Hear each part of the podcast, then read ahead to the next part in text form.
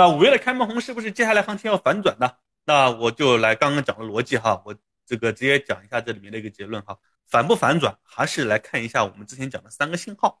三个信号呢，就是我们讲的是吧？这个这个俄乌战争是吧？彻底的缓解啊，还有这个疫情啊，这个彻底的能够控制啊。然后我们有领军的板块出现。目前来看呢，俄乌战争呢，基本上影响影响力啊，越来越低了，不像之前我们担心那么多。那俄乌战争影响会越来越少。美联储加息，你看昨天是吧？基本上来说，美股暴涨，对不对？美联储加息的一个步伐，基本上来说影响也越来越来越小。那疫情呢？疫情呢？它的这个开始有序复工，对不对？也影响不大嘛，对不对？那接下来不就是什么？接下来前面两两点这些东西，基本上都是影响越来越小了。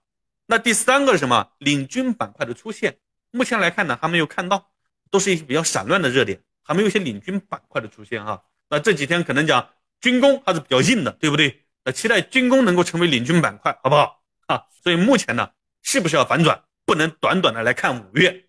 那我甚至认为，如果说所有的同学都像我们朋友圈讲的这样，都比较悲观的话，那我恰恰对未来抱有更多的乐观，甚至接下来的反反转的行情会更快的出现，好不好？